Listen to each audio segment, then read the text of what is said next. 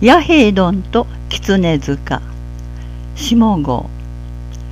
下郷村の弥平丼は百姓の馬を売り買いする馬郎家畜商でした。今夜も商いの話が長引いて豊福と下郷の間にあるのっぱらの寂しい夜道を急いでいると引いていた馬が急に前足を突っ張ってどうしても前へ動こうとしません。おやと思ってよく見ると馬は両耳を立て鼻で荒い息をしています。この辺りは狐や狸が出てよく人を騙すという噂もあるところ。こりゃ何様何かに無謀驚いとるばい。さてはと周りをよく見ると道端に地蔵様が立っていなさるのが見えました。肝っ玉の大きい弥平丼。あれこの地蔵様な町と向こうにあったはずばってん。おかしかばい。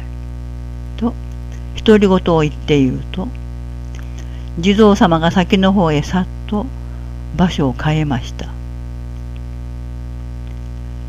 弥平丼は腰に下げていた包みを嫌がる馬の尻尾に結びつけその地蔵様の前を通り抜けようとすると何やら黒いものが馬の尻尾に飛びかかってきました。